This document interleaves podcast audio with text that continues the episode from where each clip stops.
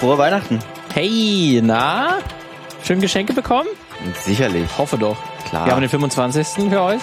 Wenn ihr jetzt natürlich pünktlich das Filmmagazin hört, wie es auch sein sollte. Ja, ansonsten ist es natürlich irgendein anderer Tag, aber es ist gerade Weihnachten.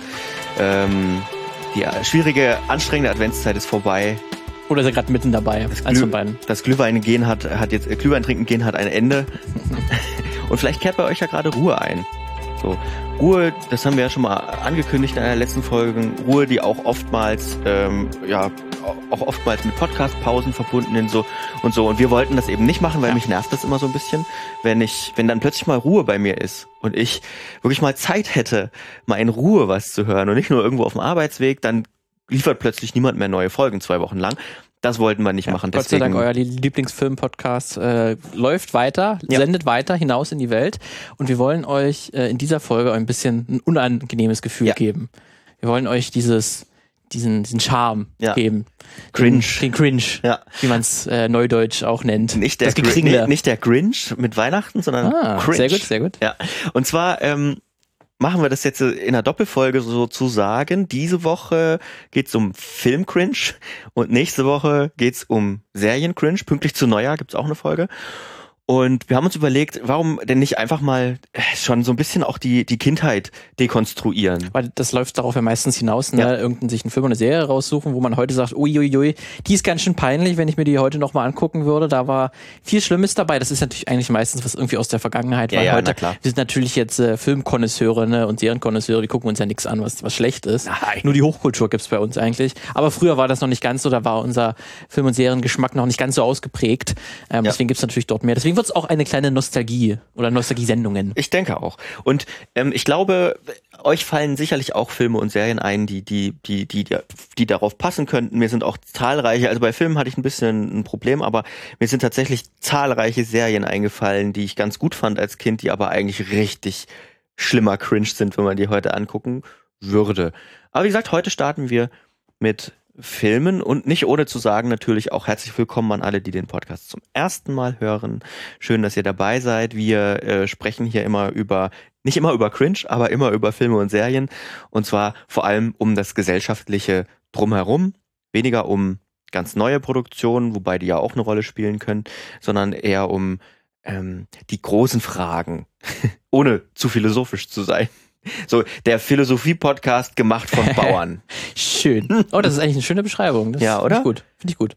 Lass Da, so, da, da, da, da sehe ich mich schon. Wir, wir, ja. wir probieren zu den Sternen zu greifen, kriegen es nicht, Kriegen's hin, nicht hin. aber wir probieren es wenigstens. Ja, genau. Und es kommt am Ende kommt immer kommen immer 50, so 50 Minuten bei raus. Ja, So. das ist ungefähr das, das Konzept. Die, Herzlich die, willkommen. die hoffentlich unterhaltsam sind. Ähm, wenn sie unterhaltsam sind oder auch nicht, dann schreibt uns das doch einfach. Ja. Äh, am allerbesten geht es tatsächlich bei Instagram. Ähm, wir haben Twitter so ein bisschen, äh, ja, wir vernachlässigen Twitter so ein bisschen aus aus diversen Gründen. Weil Twitter sich auch selbst vernachlässigt. Ja, genau. Mhm. ähm, und bei Instagram sind wir jetzt gerade relativ aktiv. Das ist auch immer so ein paar Sachen, die nicht unbedingt nur was mit dem Podcast zu tun haben. Ihr kriegt auch immer ein kleines Filmquiz pro Woche und so. Also wenn ihr Lust habt, folgt uns doch gerne ähm, at das Filmmagazin. Oder aber wenn ihr oldschool seid, dann schreibt uns doch auch eine Mail, mail at filmmagazin.audio oder ihr kommt auf unsere Website, ähm, wo ihr vielleicht diese Folgen hört. Wobei, wenn ich mir die Stats so angucke, hören die meisten von euch sowieso im Podcatcher oder bei Spotify. Ähm, deswegen kommt doch auf filmmagazin.audio, da könnt ihr auch kommentieren. Oder aber, auch eine tolle Sache, ihr bewertet beisp beispielsweise bei iTunes oder Spotify und kommentiert dort einfach. Mhm. Das Ähm. hilft auch dem Ranking sehr gut. Das sieht der Algorithmus sehr, sehr Ja, gerne. genau. So viel zum Vorgeplänkel. Äh, wir wollen euch mit Cringe versorgen. Und wir haben noch nicht ausgelost, wer stimmt. anfängt, oder? Wollen wir Schnick, Schnack, Schnuck machen? Schnick, schnack, schnuck. Ja. Okay. Na okay. dann. Schnick. Schnick, Schnack, Schnuck. Schnuck. Ha, Du fängst an. die Schere Alles hat klar. gewonnen. Die Schere hat das Obwohl ich Papier meist, besiegt. meistens den Stein nehme. Ne? Äh, aber dieses Einfach Mal weil du ein Rebell bist. Ich habe Rebell habe ich mich für was anderes entschieden. So, okay, mein Film, also ich habe hab ein bisschen eine wilde Geschichte für dich mitgebracht, Lukas, weil ich, woll- ich wollte dir eigentlich nur einen Cringe-Film vorbere- äh, Ja. vorstellen und auf einmal Rabbit Hole. Shit, Alter, was ist hier los? im Internet falsch abgebogen. Einmal kurz ja. abgebogen, aber es ging auch nicht anders, weil da äh, mein Film nicht besprechen müsste, der, der eckt ganz stark an einen anderen Film an Ja. äh, und dessen Geschichte äh, sollte erzählt werden. Vielleicht kennt es einige auch, aber ich fange am besten einfach mal bei dem Cringe-Film an. Äh, ich ich fange mal am besten auch, auch damit an, wie, wie ich überhaupt auf diesen Film gekommen bin, weil ich hatte den für viele, viele Jahrzehnte, möchte ich meinen, vergessen. Obwohl ich den als Kind sehr, sehr häufig gesehen habe, bestimmt über zehnmal. Okay, Würde ich auf jeden Fall schätzen, weil der lief, glaube ich, häufig bei Super RTL. Ich glaube, wir hatten ihn nicht als Kassette. Vielleicht haben wir den noch als Kassette gehabt, das, das kann ich nicht mehr genau sagen. Ja. Aber er lief auf jeden Fall häufiger im Fernsehen oder zumindest auf dem Fernseher. Ähm, und das war äh, eines äh, Nachts, begab es sich, dass ich mit meinen Freunden auf einmal irgendjemand in der Gruppe den, sagt, den Satz sagte, kennt ihr noch diesen einen Film damals mit diesem Monster, was Metall gefressen hat und immer größer geworden ist? Und dann auf einmal wie von den Schuppen von den Augen ist, ist mir dieser Film wieder eingefallen. Dieser Godzilla-ähnliche Film, Mhm. in dem es um ein Monster geht, das Metall frisst ähm, und dann immer größer wird. Ich überlege. Aber es klickt aber bei dir nee, es hat noch nicht. nichts geklickt. Hat noch gerade. nichts geklickt. Vielleicht ja in, in den Laufe der nächsten Minuten. Äh, und das war wirklich sehr faszinierend, weil wir hatten alle geguckt und hatten alle größtenteils wieder vergessen. Mhm. Ähm, und dann ist mir dieser Film halt wieder auch eingefallen. Und als ich dann nochmal Bilder davon gesehen habe, ist es sofort wieder alles eingefallen. Mhm. Der Film heißt Galgamet, das Ungeheuer des Prinzen. Ähm, das ist im Prinzip ein äh, Mid-Budget-Fantasy-Film aus dem Jahre 1996 Mhm. äh, und ist größtenteils ein Godzilla-Abklatsch. Ähm, da geht es um ein äh, Königreich, äh, Donnegold heißt das. Mhm. Äh, das wird von äh, dem König Henrik regiert. Das ist auch ein sehr, also ähm, er spielt nur eine sehr kurze Rolle, dieser König, aber er wird zumindest als sehr weise, gutmütig und dem Königreich geht's gut, solange auch dieser König regiert. Aber es gibt dort den schwarzen Ritter,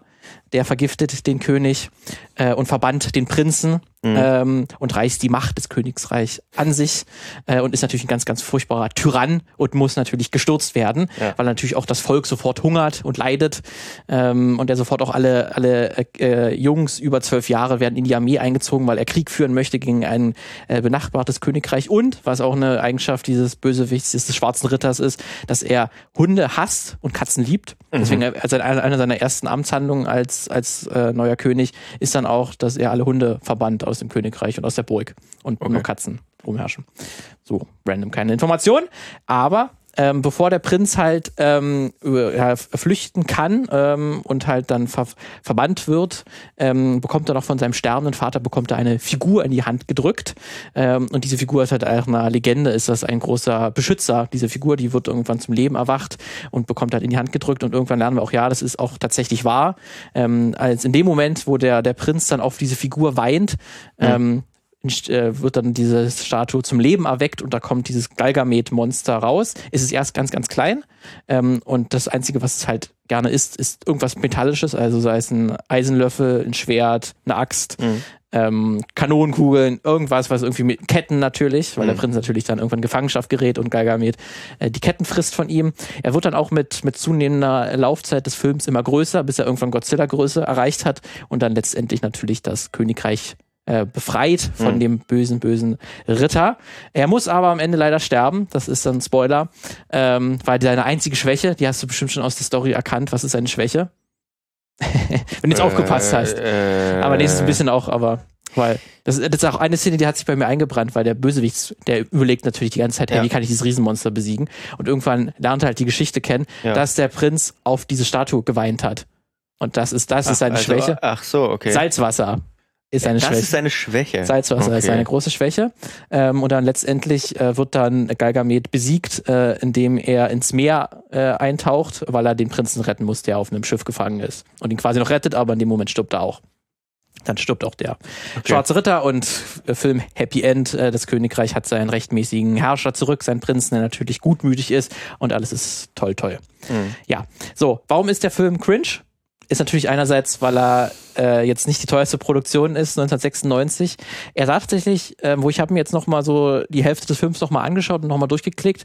Er sieht eigentlich besser aus, als ich zunächst auch dachte, Mhm. ähm, weil die arbeiten für den Kleinen auch mit, also mit dem großen Galgamit, der Galgi genannt wird als Spitzname. Aldi. Okay. Ähm, sieht ganz okay aus. Es ist halt eine Gummi, eine Gummipuppe, wo Ja. halt ein Typ äh, drin steckt. ich kenne ihn tatsächlich nicht, ich habe gerade mal nicht? geguckt. Nee, ähm, äh, als Klein sieht es so ein bisschen aus wie das, wie das Baby von den Dinos. Richtig, das habe ich mir ja. auch aufgeschrieben. Ja. Äh, für die Leute, die das jetzt gerade nicht äh, googeln können, er sieht halt wirklich aus, gerade in einem kleinen Wesen wie das Baby aus den Dinos. Ja. Mm. Und äh, das sieht ganz, ganz okay aus, größtenteils. Äh, die arbeiten auch ganz, ganz schön halt, gerade wo er, wenn er, wenn er klein ist, ähm, dann arbeiten, dann hat halt, wenn er, der Prinz dieses kleine Wesen in der Hand hat, dann ist es halt einfach eine, eine Puppe, die er in der Hand hat. Und sobald es aus der Perspektive des, des, des von, von Galgi ist, mhm. äh, haben sie halt so mit dem Set so aufgebaut, dass es halt so aussieht, als ob alles drumherum groß ist. Ah, ja. ähm, also sie haben schon ein bisschen Aufwand betrieben, es ist trotzdem nicht perfekt und es gibt auch einige Szenen, wo CGI zum Einsatz kommt, das sieht ganz, ganz furchtbar aus. Mhm. mhm. da merkt man auf jeden Fall, da ist das Geld nicht drin gewesen. Aber man muss sagen, die ganz, also die Schauspieler, schauspielerische Leistung gerade vom Prinzen, äh, muss ich sagen, äh, sehr un unterirdisch. Ähm, und auch so die Prinzessin oder die zur Prinzessin wird, ist auch nicht besonders gut. Äh, das ist alles schon sehr, sehr oberflächlich äh, und nicht besonders gut und auch eigentlich alle Nebenrollen sind, sind furchtbar geschrieben und die Story ist allgemein natürlich absolut Banane und ähm, keine Überraschung oder so, da ist gar nichts dahinter. Ähm, aber er sieht eigentlich dafür, dass er mit Budget in Rumänien gedreht, ähm, sieht eigentlich noch ganz, ganz okay aus, weil die dann schon mit den wenigen Mitteln, denen sie hatte, haben sie schon das ganz gut umgesetzt. Aber es ist halt wirklich mega klischeehaft ähm, und eigentlich auch jetzt nicht groß unterhaltsamer Film, muss man ja. auch sagen. Deswegen ähm, und gerade wenn man diese das Gummimonster sieht, das äh, auch wenn ich ich eigentlich ganz ganz ganz okay finde für für die Zeit, ähm, das ist auf jeden Fall schon schon cringe und also es ist auch kein bekannter Schauspieler, hat da jetzt auch mitgespielt. Auch danach hat es keiner geschafft, außer den einzigen, den man kennen könnte, ist dann tatsächlich die Person, die ähm, im großen Galgi dann im Gummikostüm sitzt. Das ist ein ganz relativ bekannter Name, wenn man sich auskennt. Das ist nämlich Doug Jones. Ah, ja. Der okay. halt auch schon alle anderen Monster, gerade für ja. Guillermo del, del Toro. Alle äh, anderen Monster. Alle anderen ja. Monster äh, spielt, die irgendwie in einem Kostüm sind. Also zum Beispiel dann in Shape of Water das äh, Fischwesen. Da ist auch Doug Jones drinne und hier halt auch schon einer seiner ersten Filme, wo er auch schon quasi nie als Mensch wirklich zu Gesicht äh, kommt, sondern immer nur in Gummikostüm. Aber auch bei, bei Hellboy, diesen genau. Auch den, auch das Fischwesen. Als genau. auch, ähm, es gibt auch so einen Todesengel in, in Hellboy, das, das spielt er eben auch, aber man erkennt ihn halt nie, weil er immer Und hat er nicht auch das Monster in Pans Labyrinth gespielt? Ja, ja, ne? ja, ja, korrekt. Deswegen, da hat auf jeden Fall das vielleicht die eine, wo der, der die Karriere so ein bisschen in den Anfang nahm, der hatte da erst drei, vier Filme gemacht davor. Mhm. Also ist natürlich auch kein bekannter Film und so. Und das, äh, das wirklich auch, wenn ähm, ich nicht mehr an diesem einen Abend nochmal darauf erwähnt worden, äh, worden ich wäre dieser Film, wäre hätte ich, könnte ich komplett vergessen. ja. ähm, aber der ist auf jeden Fall cringe. Aber das ist eigentlich nicht die interessanteste Geschichte an diesem Film. Ähm, weil die Story ist halt wirklich mega klischeehaft und die fällt nochmal ganz besonders auf, wie klischeehaft ist, wenn man das Original kennt. Und damit mhm. meine ich nicht Godzilla. Okay. Weil es gibt noch einen anderen Godzilla-inspirierten Film, der wiederum auf dann Galgamed läuft. Ja. Ähm, das ist nämlich, wenn man sich am Anfang laufen die Credits des Films und da steht dann auch, dass äh, die Geschichte des Films äh, auf einer Story von Simon Sheen beruht. Mhm. Der hat nicht das Drehbuch geschrieben, aber die Story basiert irgendwie auf einer Geschichte, die von Simon Sheen äh, geschrieben wurde. Und jetzt kann man mal nach Simon Sheen googeln. Da wird man keinen Filmemacher finden, mhm. äh, das gemacht hat, denn Simon Sheen ist ein äh, Pseudonym. Und eigentlich ähm, verbirgt sich hinter Simon Sheen äh, der südkoreanische Produzent und Regisseur Shin San-ok. Ähm, und der hat wirklich eine sehr wilde Lebensgeschichte hinter sich. Ähm, Shin war in den 50er und 60er Jahren einer der produktivsten Regisseure in Südkorea ähm, und drehte halt auch bis zu zwei Kinofilme im Jahr und war halt auch wirklich der Big Name, auch der doch wirklich ähm, quasi der Spielberg von Sü Südkorea hat wirklich viele große, wichtige Filme gemacht. Äh, und er war auch eine Zeit lang mit der sehr bekannten Schauspielerin Choi Eun-hee zusammen. Und die waren dann sozusagen auch so ein bisschen ein Power-Couple, äh, gerade in der südkoreanischen Filmszene, ähm, die dann halt ne, der bekannte Regisseur mit der bekannten Schauspielerin. Ähm, in den 70er Jahren hat aber seine Karriere von Shin vom Regisseur schon etwas abgenommen. Das lag auch unter, unter anderem an der staatlichen Zensur damals im, in dem Land. Damals war Südkorea noch keine Demokratie, ja. sondern eine Militärdiktatur und hat auch wirklich auch Einfluss genommen auf äh, die Filmwirtschaft. Ähm, und da ist dann auch so ein bisschen äh, ähm, konnte auch, auch Shin nicht mehr so viele Filme machen ähm, und auch sein, sein Filmstudio wurde irgendwann geschlossen. So. Aber trotzdem, Shin und Choi waren halt sehr bekannte Namen, mhm. auch im Ausland teilweise. Und einer ihrer größten Fans äh, war Kim Jong-il. Mhm. Den kennt man als späteren äh, Diktator von Nordkorea. In den 70er, 80er Jahren war er das noch nicht. Ähm, da hat noch sein Vater geherrscht. Ähm, Kim also Il-sung, ne? Kim Il-sung, genau. Mhm. Äh, und heute ist ja der äh, Sohn von Kim Jong-il regiert Nord Nordkorea. Ja. Ähm, aber damals war halt Kim Jong-il halt natürlich auch schon involviert in, die, in das Regierungsgeschäft, war aber noch nicht Diktator und, und unter anderem, was er als Machtinstrument erkannt hat und was er, was er äh, überwacht hat, war der, die, die Filmwirtschaft von Nordkorea. Er hat das nämlich auch als Propagandamittel sofort erkannt, mhm. weil er eben auch großer Filmfan war und hat erkannt, ich, wir, wir brauchen eigentlich, Nordkorea braucht auch Filme, ähm, ähm, die, die irgendwie auch im Ausland gezeigt werden können, aber auch besonders für das nordkoreanische Volk, ähm, damit das hier für unsere Politik äh, gemacht wird. Ähm, das Problem war, dass Nordkorea halt keine wirklich existierende Filmwirtschaft hatte und halt zwar ein paar Filme schon gemacht hat, aber die halt qualitativ deutlich abgefallen sind und man damit nicht wirklich die Massen ins Kino geholt hat. Ähm, und was macht man, Lukas, als Diktator? der äh, gerne Propagandafilme machen wollen würde, aber gerade die Leute nicht hat, hm. um die zu machen. Was macht man da? Ähm, also, ich sag mal so. Vielleicht kennst du die Geschichte schon? Nee, ich kenne okay, die Geschichte nicht, okay. aber ich, ich sag mal so, ich, ähm, ich, also als wenn man das normalerweise, also die harmlose Variante ist, man kauft sich jemanden ein. Mhm, das ist die harmlose Variante. Ähm, aber wir reden ja. aber über Nordkorea. Richtig. Also, weiß ich nicht, ähm, ja. entführt man vielleicht jemanden. Dann entführt man so. vielleicht diese beiden Personen. Wirklich das jetzt? ist korrekt. Ja. Nein. Doch. Oh Gott. 1978 wurde oh die Gott. Schauspielerin Choi ähm, zu, zunächst in Hongkong entführt und okay. nach mhm. Nordkorea gebracht. Zu dem Zeitpunkt äh, war sie schon nicht mehr mit äh, Shin äh, zusammen, hatten äh, schon äh, sich geschieden, aber tr trotzdem ist sie natürlich verschwunden und äh, Shin hat sich auf die Suche nach ihr begeben, okay. hat sie halt gesucht und ist auch nach Hongkong äh, geflogen, um sie zu suchen und dort wurde er ebenfalls entführt Aha. von Nordkorea und nach Pyongyang gebracht. Ähm, also ich, ich raff die ganze Geschichte jetzt mal. Ich habe auch eine, eine Podcast-Folge äh, von Weird Crimes äh, mit verlinkt. Äh, die erzählen den ganzen Fall mal ganz im Detail, was alles vorgefallen ist, weil äh, wilde Geschichte, na jetzt alleine schon. Ja. Ähm, und ich werde, wie gesagt, jetzt aber alles raffen, weil ich jetzt nicht das ganz so ausbauen will. Wir haben noch einen, einen anderen Film, über den wir mal sprechen wollen.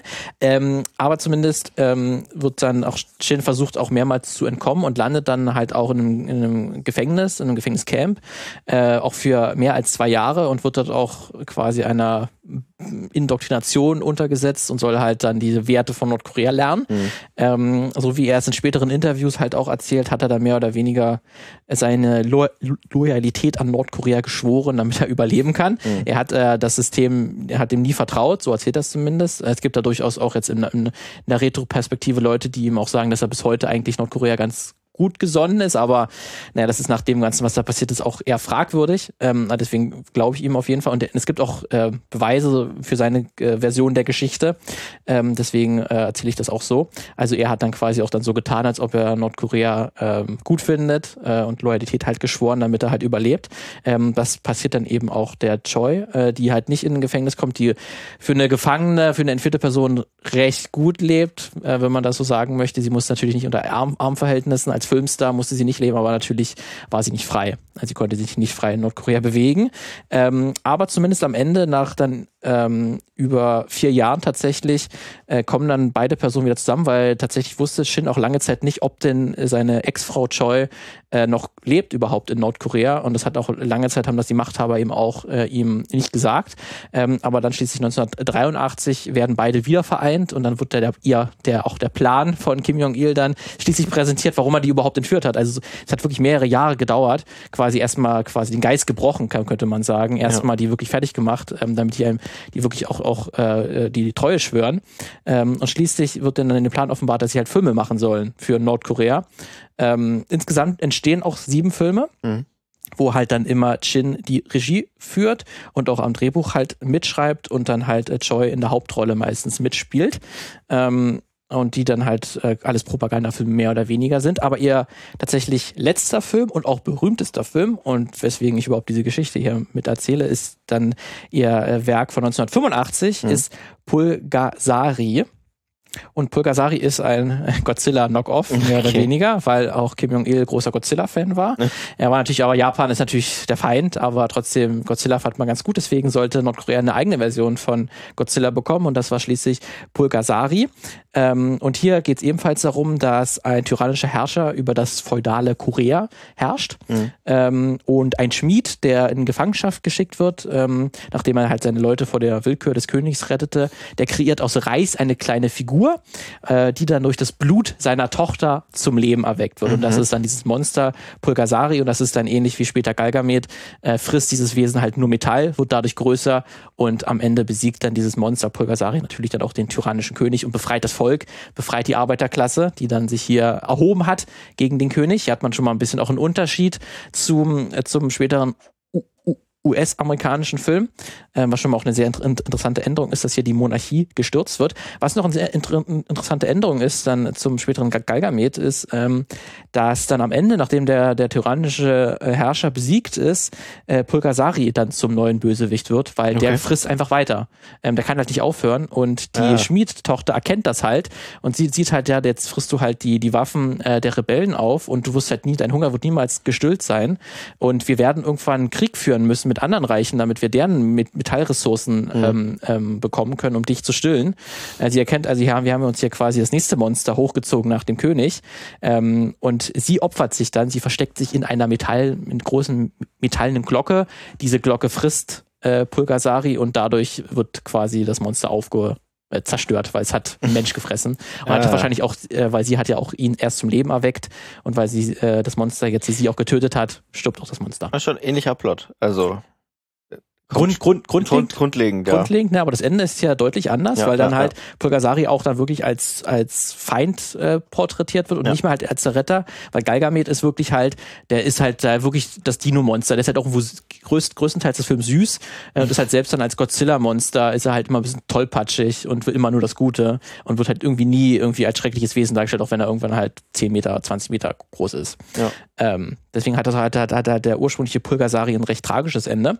Ähm, Interpretation ist halt, also Kim Jong-il war sehr angetan vom Film, war sehr gro großer Fan davon auch. Der, der hat halt hier auch die Macht des Kollektivs erkannt, ne, wie sich hier die Arbeiterklasse erhebt, mhm. um die Monarchie zu stürzen. Das hat ihm sehr gefallen.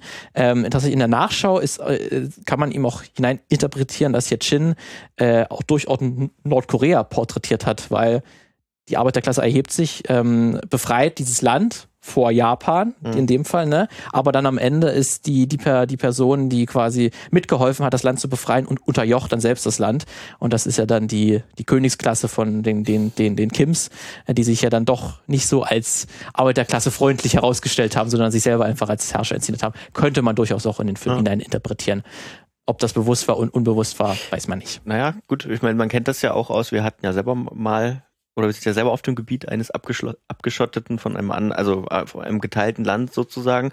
Und auch in der DDR haben wir auch schon sehr ja. oft darüber gesprochen, gab es ja auch Filme, die, ähm, die, die sehr propagandistisch waren und die, die, die auch ähm, von, von der Elite natürlich auch sehr wohlgesonnen waren und die Partei in Auftrag gegeben hat, äh, die dann aber durchaus krassen Subtext, ähm, ja. was ja dann auch mit anderen Sachen dazu führte, dass Teile dieser Filme ja auch auf einer im Giftschrank landeten, sowas wie Spur der Steine zum Beispiel, die, genau. ne, also die ja durchaus die Arbeiterklasse porträtieren und trotzdem auch Kritik am am System. Am System. Ja. Und hier halt sehr versteckt durch diesen Fantasy-Historien-Epos, Monster-Epos. Ja. Ne? Äh, aber äh, bin ich auch durchaus gewillt, dem zuzustimmen, dass hier vielleicht Shin auch durchaus ein bisschen Kritik versteckt hat. Was, er kommt ja tatsächlich, ist er selber auf dem Gebiet ähm, des, ähm, des ehemaligen, also des, des jetzigen Nordkorea geboren, habe ich gerade gesehen. Also ja. damals, äh, wo er geboren ist, besetzt, da war es von Japan, da gab es noch nicht Nord- und Südkorea, sondern halt das besetzte Korea gesamt. Korea. Äh, deswegen wird ihm heute noch ein bisschen nachgesagt, dass er vielleicht durchaus auch noch Nordkorea nicht ganz schlecht gegenübersteht, weil er hat natürlich relativ gut gelebt äh, in dieser Zeit, in der er in Nordkorea leben musste und entführt ja. war. Ähm, es gibt auch so Bilder davon noch, ne, die wurden dann halt auch als Stars durchaus auch in Nordkorea gefeiert, wo sie halt lachend in die Kamera schauen und so, aber naja, mit dem Kontext müssen, mussten ja, sie es ja. ja halt auch. Na klar. Ähm, ne, aber wie gesagt, hört euch da gerne andere Folgen oder lest euch Artikel dazu durch, die den ganzen Fall an all ihrer äh, Weite nochmal erklären ähm, weil er ist schon sehr wild. Am Ende noch, um das abzuschließen, ähm, rettet der der Film aber auch durchaus ihr Leben, kann man so sagen, weil halt der Film so gut auch ankam bei Kim Jong-il mhm. und halt auch beim Publikum sehr beliebt war. Ähm, deswegen war man auch gleich schon freudig für den für die Vorbereitung für den achten Film äh, von den von den beiden war man auch schon dabei und äh, weil der Film halt so gut lief, hat äh, Kim Jong-il den beiden auch erlaubt, dass man auch im Ausland ein paar Business-Trips unternehmen darf, damit man halt sich ähm, Tipps als halt auch eine Crew vielleicht holt für den achten Film, mhm. damit man schon mal die die Pre-Production Production schon mal losgehen kann für das nächste große Werk. Aber ähm, auf dieser Reise waren sie, waren die beiden Shin und Choi auch in Wien und dort sind sie dann in die US-Botschaft geflüchtet, auch irgendwie in einer wilden Taxi-Flucht, wo halt natürlich nordkoreanische Leute waren natürlich trotzdem immer hinter ihren Fersen, aber sie haben es dann irgendwie geschafft, sich in die US-Botschaft zu flüchten und damit waren sie, haben, haben es dann geschafft, ähm, sind dann danach auch äh, für mehrere Jahre in Amerika gewesen, in den USA und haben dort auch noch ein bisschen bei, in, in, bei Film mitgeholfen. Unter anderem hat Shin halt nochmal seine quasi Idee für Pulgasari nochmal zweitverwertet und dadurch ist Galgamet entstanden, Aha. dieser Film. Ne, da hat er das nochmal, er hat dann wie gesagt das Drehbuch nicht geschrieben, die Story ist ja ein Ticken schon ein bisschen anders, ähm, aber das ist dann wirklich nochmal sehr faszinierend. Ich habe mir, also es gibt beide Filme tatsächlich, auch Galgamet als auch Pulgasari gibt's auf YouTube, äh, komplett. Ähm, das ist auch wieder das Gute, weil die Rechteinhaber es nicht mehr gibt oder ja. denen das egal ist im Falle von Nordkorea, äh, gibt es auch mit englischen Untertiteln dort. Ähm, also der, der Pulgasari, der ist wahrscheinlich noch mal cringiger, weil der ist natürlich noch mal mit weniger Mitteln äh, entstanden, auch wenn er der seriösere Film ist in dem Sinne, weil er natürlich ein großes Epos erzählen will, aber der hat natürlich noch mal weniger Mittel zur, zur Verfügung, da dieses Riesenmonster darzustellen. Deswegen ist er durchaus auch ein bisschen cringiger in seiner Darstellung, aber auch sehr faszinierend. Der hat tatsächlich auch einen kleinen Kultfaktor, weil er tatsächlich von einigen Godzilla-Fans auch als sehr guter äh, gutes Spin-off, Knock-off irgendwie angesehen wird als mhm. gute äh, Variante, ähm, weil er halt auch gerade dieses tragische Ende hat, was man ja auch durchaus ganz vielfältig interpretieren kann. Ähm, deswegen äh, ist auch bei aller Cringigkeit äh, sieht man da auch drin was. Und das war meine Geschichte. Ähm, da hätte man sicherlich auch noch mal ein ganz langes Filmmagazin zu machen können zu dieser Entstehungsgeschichte. Aber äh, für mich war ja dann Geiger mit letztlich endlich der Film, den ich echt häufig gesehen habe, der dann so eine ganz interessante Entstehungsgeschichte hat. Ja, spannend. Äh, also tatsächlich äh, äh, schöne Hintergrundgeschichte. Ja. So viel habe ich nicht. Ja, das war jetzt auch wirklich Zufall. Ne? Das, ich habe es einfach gesehen, beruht auf den Film Pulgasari. Okay, ja. mal angucken.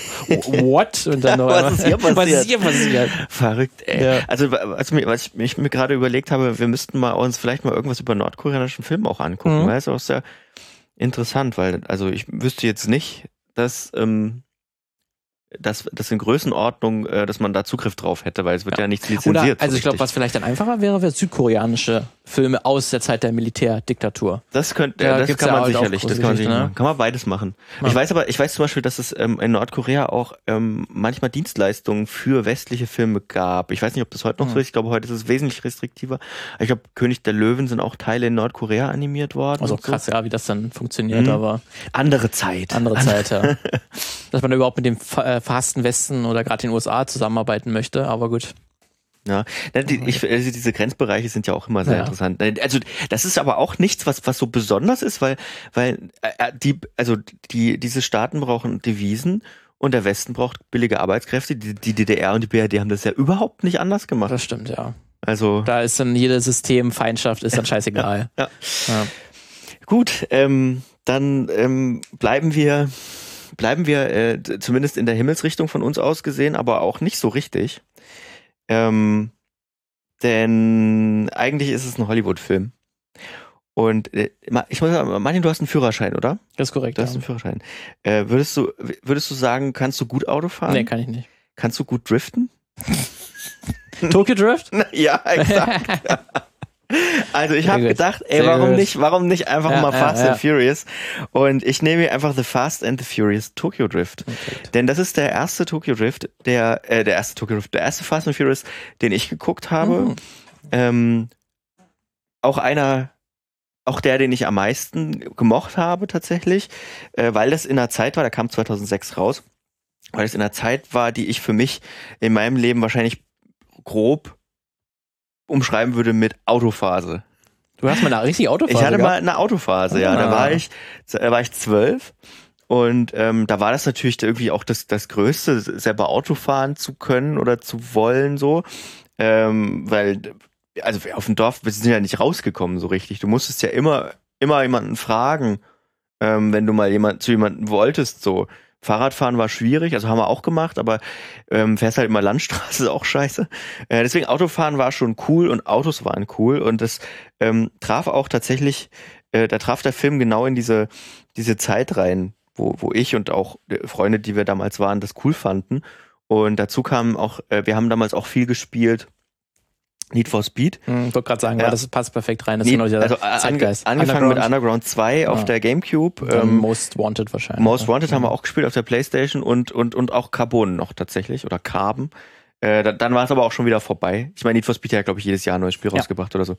Ähm, und eben auch äh, Tokyo Drift auch so in der, in der Zeit. Und ähm, was ich auch ganz, ganz cool fand, ist, dass es halt nochmal es hat ja, es hat ja sozusagen, es war ja wie ein Spin-off damals äh, von dem von dem Need for Speed Franchise, das ja auch sehr amerikanisch war und ist immer. Ähm, und man hat, ist dann halt nach Japan gegangen, nach Tokio genauer äh, gesagt, und hat sich dort mal eine andere Art des Autofahrens, weil da ist es ja sehr eng, man, man kann da wenig, wenig wirklich gro äh, große äh, illegale Rennen fahren. Nee, man macht Driftrennen in Parkhäusern und auf kleinen Parcours und so. Sehr cool. Und ähm, das muss ich dem Film auch wirklich zugute halten. Ähm, er hat eigentlich die, jede, jedes Häkchen der klassischen Heldenreise hakt er ab. Ähm, deswegen ist es natürlich auch unterhaltsam. Wir haben quasi den, den Hauptcharakter, ähm, dessen Namen ich schon wieder vergessen habe, also ist wirklich sehr beliebig. Ähm, Jean Bos Boswell. Ähm, Ja, natürlich. ja, ähm, gespielt von, von, von Lucas Black, der, ähm, der Probleme hat. Also er ist, äh, ich weiß gar nicht, wie alt er sein soll, aber auf jeden Fall noch so jugendlich, fast erwachsen so, ne, er kann auf jeden Fall schon Auto fahren. Und er wird dann, glaube ich, zu, lebt er in den Staaten, hat dort Probleme auch mit der Polizei und wird dann nach Tokio geschickt, weil sein Vater da wohl stationiert ist als äh, amerikanischer Soldat. Und er soll dort quasi Ordnung lernen sozusagen und äh, sich benehmen lernen. Und kommt doch aber schnell eben in diesen in diese ja, natürlich natürlich wenn man japanisch also aus Hollywood japanische Sachen erzählt dann hat natürlich auch die Yakuza damit zu tun und so ne? Muss ja, muss, ja, muss, muss ja, ähm, und aber auch diese diese nicht minder große ähm, Autokultur, äh, Autokultur ähm, in Japan, in die er da rein oder es ist ja eine Erfind, äh, es ist ja eine Erfindung, es ist ja in Need for, äh, in Need for Speed, in Fast and Furious flächendeckend so, dass das ein ganz großes Ding ist, ne? Diese Definition über Autos und diese riesigen Rennen und dass es da richtige kleine Wirtschaftssysteme gibt, die mit mit den mit diesen illegalen Autos zu tun haben und so weiter. Ähm, und die gibt's ja dann sozusagen in dieser Welt, die ähm, To Fast and Furious aufmacht, ja auch in Japan. Nur eben, dass die ein bisschen anders funktioniert und man fährt halt dann Mitsubishi oder Nissan und so. Ne? Nissan Skyline, ein ganz großes Au Auto aus der Zeit und so. Ähm, also, äh, das ist so ein bisschen der, der Punkt und ähm, ich habe schon Heldenreise gesagt, ähm, er, er ist ein ganz, er war wohl ein größeres Licht, so ist ganz guter Autofahrer, fordert dann auch gleich den großen Chef heraus und verliert aber und ein Auto, er borgt sich ein Auto, er hat dort kein Auto und verliert das Auto ähm, in diesem Rennen, weil er kann natürlich nicht driften. Er, er ich kann mich noch daran erinnern, er weiß gar nicht so richtig, wie soll er denn das eigentlich machen? Wie geht das? Ja, wie geht was das eigentlich? Bremse, ich kann nur Gas, Bremse lenken, was. Ja, genau, aber ich kann jetzt überhaupt nicht hier schnell rumreisen und dann die, die Reifen, also wer, wer nicht weiß, was Driften ist, halt die Reifen sozusagen schlittern lassen und da eine Kurve rumdriften. Ja, man weiß, was Driften ist, oder? Höchstwahrscheinlich, Ja. glaube ich schon, ja. Ähm, und so geht dann diese Geschichte weiter. Am Ende stirbt dann noch sein ähm, ein, ein, ein, ein, ihm ganz zugewandter ähm, Mensch, den er dann in dem Au- Rennen auch rächen will. Und der Verlierer dieses Rennens muss Der dann die ja- Stadt verlassen. ist und Hahn, so. ne? Hahn. Genau. Und der ist ja dann später, wird ges also er ist dann da tot. Aber heute wissen wir, er ist nicht tot. Er ist nicht tot. Man hat das dann irgendwann im siebten oder achten, Fast and Furious, neunten sogar, glaube ich, Neunter, ja. kommt dann raus, dass das nur ein fingierter Tod war. Weil, äh, man muss sagen, ihr kennt euch sicherlich in der Fast Klar, Furious Chronologie, kennt ihr euch ja perfekt Ja. aus, aber für die, die nicht, weil Tokyo Drift spielt quasi zwei, irgendwie zehn Jahre in der Zukunft, äh, Mhm. also Fast and Furious 1, 2 und dann 4. Ja. Ähm, Die folgen aufeinander. die folgen halt aufeinander und die sind halt quasi, und äh, Tokyo Drift ist halt zehn Jahre in der Zukunft Ja. oder so. Spielt dann sozusagen zwischen dem sechsten und siebten, glaube ich, dann Genau. irgendwann. Und erst ja. wieder ab, ab dem achten oder siebten, neunten sind wir wieder aufgeschlossen auf die, auf die Timeline. Ja. Äh, dazwischen, weil dann halt Hahn auch vorkommt als Charakter in den äh, Teilen vier Ja. bis sieben oder so. Das ist und das ist was, das würde ich dem Film und deswegen hat er bei uns dann damals, wie gesagt, der, wir haben die Vorgängerfilme nicht geguckt. Ähm, hat gut funktioniert, weil er funktioniert halt ohne sich in diesem Universum auszukennen. Man muss keine Timeline lernen, ähm, um Tokyo Drift von vorne bis hinten verstehen zu können. So, ne, da gibt's keine Lore, die du vorher gelesen haben musst oder irgendwas. Was du leider bei Fast and Furious mittlerweile echt machen mittlerweile musst, machen ne? musst, genau. Ähm, und äh, der Film hat auch einen sehr interessanten Regisseur, Justin Lin, ähm, der dessen erster äh, Einstieg in ähm, in Fast and Furious war. Vorher hat er nur, glaube ich, etwas unbekanntere, kleinere Filme gemacht. Ähm, und dann ist er nie wieder von Fast and Furious losgekommen. Also er hat dann immer große, also er hat dann noch, ähm, ich weiß gar nicht, welcher Teil das war. Äh, Fast and Furious neues Modell Originalteile war Vier, das das ist vier. vier, das ja. ist dann vier. Genau, dann hat er fünf gemacht, nämlich noch. Er hat dann wieder neun gemacht. Er hat sechs gemacht. Ähm, er hat, und zwischendrin hat er auch Star Trek Beyond gemacht, zum Beispiel. Ähm, das merkt man dem Film auch so ein bisschen an. Was ich jetzt gar nicht mal negativ meine.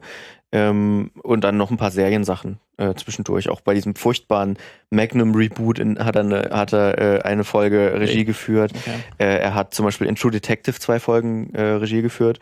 Also er ist sehr unter, ja, vielschichtig unterwegs vielschichtig, tatsächlich. Ja, ja. Äh, auf jeden Fall für die, also ich glaube, der prägende Regisseur für, für, für ja, Fast and Furious. Das auf jeden Fall, ja. Ähm, und ähm, was ich an dem Film cringe finde, klar, es gibt es Szenen, ne, dieser Male Gaze, es geht ja um Autos und Frauen die ganze Zeit. So, das ist natürlich auch cringe aus heutiger Perspektive, äh, mit meiner, mit meiner Perspektive. Ähm, aber ich finde gar, find gar nicht so sehr den Film cringe, weil ich, wie gesagt, der funktioniert auch als netter Actionfilm. Der ist auch gar nicht so lang, 100 Minuten oder so. Also kann man ganz gut mal, mal gucken. Ähm, ja, damals konnte man noch kürzere Filme ins Kino bringen. Crazy. was für die Zeit das war. Und ähm, was, was aber für mich heute cringe ist, ist die Zeit damals so. Also ich sehe mich heute überhaupt nicht als, als schnelle Autos und Tuning-Guy so. Aber früher war das ein, ein großes Ding. Und auch dieses Interesse und wie man sich dann gegenseitig auch so, ähm, so, soll ich sagen, angespornt hat gegenseitig. Ne? Man wusste dann auch, welches Auto was kann und welches Auto das Beste ist natürlich und hatte so seine Lieblingsautomarke auch so. Ähm, und, und Ideen so zum Tuning und was man später mal selber fahren will und so. Ich, ich muss sagen, einige, also es, Leute, die damals mit mir zusammen sozusagen in dieser Autophase waren, wir sind nicht mehr, wir haben keinen Kontakt mehr, die das aber tatsächlich dann auch umgesetzt haben. Also wo ich dann heute die tatsächlich dann mal so aus dem tatsächlich im Auto vorbei, mhm. also die fahren im Auto vorbei, sehe die dann größere Autos fahren oder sagen wir mal, deren Autowahl aussagt, dass sie sich über diese Wahl mehr Gedanken machen als ich zum Beispiel. Aber sie haben dann nicht, nicht so eine Tribal-Tattoos irgendwie an, an der, an der, ich glaube, das, ist, ich glaub, das ist nicht mehr in. Ich glaube, man macht Aber das war ja der Film ja auch ganz stark, oder? Das ja, genau. Diese, aber das, das war zum Beispiel auch die Zeit. Also, ja, das war total also die Zeit, ich weiß noch damals die Leute, die, die auch auf dem Dorf waren, die, die älter waren als wir, die selber Autos hatten, die dann so 19, 20, 18 und 20, Oma hat's Auto bezahlt tatsächlich, äh, waren, die hatten diese diese, nice. diese Feier. Äh, das ist auf jeden Fall aus heutiger so. Sicht auch mega cringe. Ja, aber eben, deswegen, ja, genau das, das finde ich. Also, ich gut, also bei dir ist es halt nicht der Film, der das aussieht, sondern nee, du weißt halt diese, noch. Diese Zeit, genau. Das ich, Bild von dir, ja. wie du es den Film damals geguckt hast, das ist für ja, dich jetzt heute. Genau. Cringe. Das ist, das ist für mich sehr, sehr cringe, auf jeden Fall. Also, ähm, ja, ihr habt sicherlich, und das ist so ein bisschen auch so ein, natürlich gehört das auch dazu. Und ich glaube auch so ein bisschen, ähm, jeder hat eine bestimmte Phase oder mehrere sogar, ähm, wie er damals drauf war oder sie damals drauf war, die man cringe findet. Wo, ich, wo man so heute sagt, damit kann ich mich so überhaupt nicht mehr identifizieren. Und das gehört bei mir auf jeden Fall dazu. Ja. Also bei mir wären das dann auch total die ersten beiden Transformers-Filme. Ja. Die habe ich halt. Das, das, das ist auch diese Zeit. Das ist auch diese Zeit. Ja. ja ähm, wo ich die natürlich auch total gefeiert habe. Ja. Äh, obwohl ich auch damals gar nicht Autos so geil fand. Ähm, aber die ganze Optik, ganze Hermache, der ja, Big und auch der Pathos natürlich, den Transformers ja. immer Megan Fox ja. halt und ja. dann halt irgendwann irgendwie alles großartig fand. Äh, das heute für mich dann nicht auch noch weiß, das würde ich heute super cringe finden. Wenn ich alleine sehen würde, wie ich diese Filme feiere. äh, es ist nicht gut. Ja, ja, ja, ja. Also ich glaube, ich glaube auch, ich, ich, ich würde auch gar nicht zu weit eintauchen, weil ich glaube, dann entdeckt man Sachen, die man auch gar nicht, die man auch gar nicht ist mehr. Ne? Also man mhm. verändert sich ja natürlich und da gehört ja auch ein gewisser Prozess dazu. Was jetzt nicht heißt, dass ihr scheiße seid, wenn ihr Autos gut findet, ne? Aber ähm, das, das ist so, in meinem Leben spielt das einfach nicht mehr so richtig eine Rolle. Ähm, ich finde, weiß ich nicht. Nee. Und es gibt ja mittlerweile auch gute, gute hatte seine Zeit. Gute Autofilme, die ganz unabhängig davon, die ja einfach das äh, porträtieren. Kann man das, sehr ja. eine Fe äh, Folge von uns ans Herz legen. von vor drei oder vier Folgen, du musst ja gar nicht so weit runterscrollen, ja. Autos im Film. Da haben wir schon ausgiebig darüber gesprochen und da spielte, glaube ich, Fast and Furious keine Rolle. Ja, haben wir nur kurz erwähnt, aber weil, erwähnt, wir, weil Fall, wir die ja. beide halt jetzt nicht besonders gut finden oder ja. so, aber ja, und das kennt ihr, das ist ein riesen Franchise, ihr kennt das, ihr habt ja. die alle gesehen. Also, ich habe auch tatsächlich, ich habe auch tatsächlich seitdem nie wieder einen gesehen. Ah. Also du kennst eigentlich nur den dritten. Das war mein nee, ich habe ich habe äh, ich habe seitdem also keinen neuen mehr. Ich habe den ersten und zweiten danach noch mal irgendwie geguckt, aber also das war mein Einstieg und auch irgendwie mein Ausstieg. Und Ausstieg, siehst du. Ja. Obwohl der ja eigentlich dann damals so gut, find, äh, gut ja. gefallen ist und schon nochmal so ein kultureller ich, Brennpunkt für dich kurzzeitig war. Ich glaube, die Phase war dann auch vorbei. Die war noch einmal vorbei. Ja. Aber gab es irgendeinen Auslöser? Weiß ich nicht. Weißt du nicht mehr. Ich weiß auch nicht, von welcher Phase das abgelöst worden ist. Müsst, fällt mir jetzt irgendwie schwer. Das war dann ja, 2006 war ja wirklich relativ, das war ja noch, da war ich ja noch in der, da war ich gerade auf dem, gerade, gerade aufs Gymnasium gekommen. Das heißt, ähm, da hat sich das dann alles umgewälzt, so ein bisschen. Mhm. Da hat man dann auch andere, vielleicht war das auch diese da lief gerade sozusagen Der diese, Schulwechsel. der ne? Schulwechsel und da lief da gerade so ein Teil aus und dann kam, dann kam was anderes. Da kam sicher ja auch was, was sehr auch cringy war. Ähm, wobei filmisch fällt mir da gerade nichts ein. Ähm, ja. Also ich glaube, da, da fängt dann, fängt dann an, fängt man dann an, so ein bisschen auch anders zu sein, wo man auch noch mehr von dem heute hat noch, glaube ich. Es war Mhm. auslaufende Grundschulzeit, Anfang, Anfang, äh, ja, Anfang des, des Neuen, des, des, der Pubertät. Ja, bei uns kam dann halt dann, dann 2008 kam dann später Dark Knight halt, was Ja, dann für genau. uns total auch der, der kulturelle Bre Ja, Brennpunkt war. Auf jeden Fall. Wo ich dann Äh, aber, wo ich aber heute auch noch sage, dann, das ist auch heute noch, Ja, finde also ich ich heute auch finde noch heute gut. aus anderen Gründen finde ich ihn gut, Ja, genau. aber damals fand ich dann natürlich dann Ja. äh, düstere St- äh, Stimme von Ja, Batman, ja, die ja. Hans Zimmer Musik Genau. äh, und ist halt total düster und so und deswegen ist es gut. Es kamen dann bei uns dann auch andere Videospiele dazu, weil das war dann natürlich der Bruch. Man fand natürlich, man fand natürlich auch mit zwölf schon ähm, geile, äh, krasse ab 16, äh, ab 18 Videospiele ähm, richtig gut und verrückt, aber man hatte einfach noch nicht so richtig Zugang. Das wurde dann mehr und das löste das dann so ein bisschen ab. Also wir haben dann mit, wir haben dann natürlich mit, ähm, sag ich mal, dann mit 14 und so dann auch schon angefangen, ähm, weiß ich nicht, Wolfenstein zu spielen und so ein Zeug, ne? Oder Call of Duty und so. Das löste dann diese harmloseren Spiele ab irgendwie. Mhm. Äh, Gab es dann auch eine Phase. Gut, Ja. dann gab es dann leider kein Autospiel, was da reingepasst hat. Aber wahrscheinlich so ein Ich bin- düsteres. ich bin es gibt ja durchaus auch so äh, Spiele oder Filme, wo es dann Death Race oder so, wo dann halt Autos auch so. Ich bin überhaupt kein, ich bin überhaupt kein Auto, muss ich ehrlich sagen, ich bin kein. Autospiel-Fan. Ähm, ich habe nie gern Autorennenspiele Mhm. gespielt. Also damals war es halt wirklich diese Phase und Ja. cool und ich habe meistens auch zugeguckt, muss ich ehrlich sagen, weil ich bin da auch nicht gut drin. Also ich bin in diesen kompetitiven Spielen wirklich nicht gut. äh, ich kann weder Autorennspiele gut, noch kann ich äh, jetzt letztens mal wieder FIFA gespielt. Ähm, kann ich auch nicht gut, verliere ich auch immer. Äh, macht mir auch aber macht wenigstens ein bisschen Spaß. ja, na, aber, aber nicht das Spiel, sondern eher, dass man sitzt zusammen und so. Ja. Ähm, die Spiele ist nicht mein Ding. Okay, okay. Ähm, ja, weiß ich nicht. Aber es gibt so, ich glaube, so ein bisschen der Zurückerinnern, das passt ja auch ganz gut zu Weihnachten, oder? Ist das so, ja? Ja, vielleicht. ja.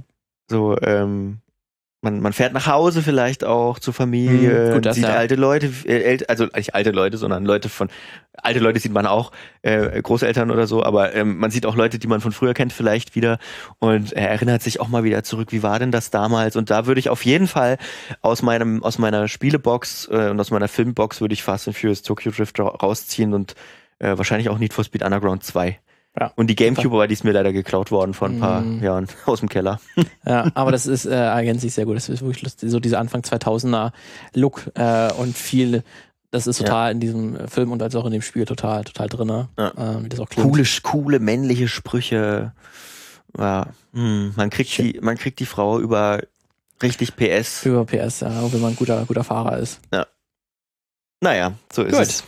Dann haben wir Ich das. hoffe, ihr habt euch ja auch ein bisschen ge ge gekringelt äh, mit, dieser Beschreib mit diesen Beschreibungen. ihr könnt jetzt ja auch gerne schreiben, welche Cringe-Filme ihr damals oder was, was in eurer dann Jugendlichkeit ist es ja wahrscheinlich meistens, wo dann, oder wo dann vielleicht der Übergang von Kind zu Jugendlichkeit, was da dann für Filme gerade angesagt waren, wo er, wenn er heute drauf guckt, sagt, ah, da finde ich auch dieses Bild von mir gar nicht mehr so geil, was ich damals toll fand. Ähm, na, zum Beispiel Horrorfilme wäre wahrscheinlich auch so ein Punkt, was man sich damals für Horrorfilme angeschaut hat, die einem irgendwie damals gefallen haben und die man damals richtig gruselig fand und wo man heute ja guckt, ja, so House of Rex zum Beispiel. Ja, Äh, war dann Bei, mir sowas zum Beispiel, wo ich auch weiß, äh, das wäre sehr unangenehm für mich, wenn ich das mir nochmal angucken müsste, wie ich mir das damals angeschaut habe. Ähm, deswegen, vielleicht habt ihr auch, auch sowas. Gerne geben. Schreibt das Schreibt das. bei Instagram oder bei ja, auf filmmagazin.audio. Zum Beispiel per Wir verzichten, Kommentare. wir verzichten heute auf die Kategorie, was sonst noch war, weil war auch nichts Nee, weiter. jetzt ist auf das Jahr geht zu Ende und Ja. damit äh, halt auch die Film-News. Ja. Nächstes Jahr so wieder. Nächstes Jahr wieder. Nächstes Jahr. Dann, äh, wir nehmen aber gleich die nächste auf, die Serienfolge. Äh, wir haben uns noch nicht äh, zu Ende gekringelt. Ja. Äh, es soll noch weitergehen. Und ihr könnt euch schon. gerne weiterkriegen nächste Woche dann. Mhm. Oder ihr hört Ich kann auf jeden Fall sagen, meine Serie geht auch sehr in die Richtung von ähm, ähm, Need for Speed und Ah. äh, Fast Furious. Also vom Look her, Ja. vom Thema ganz anders, Okay. aber der Look ist, äh, da gibt es viele Gemeinsamkeiten. Meine Serie geht in eine ganz andere Oh, Richtung. sehr gut. Sehr Es wird schlüpfrig. gut. oh, Na dann, bis dahin. bis dann. Ciao. Tschüss.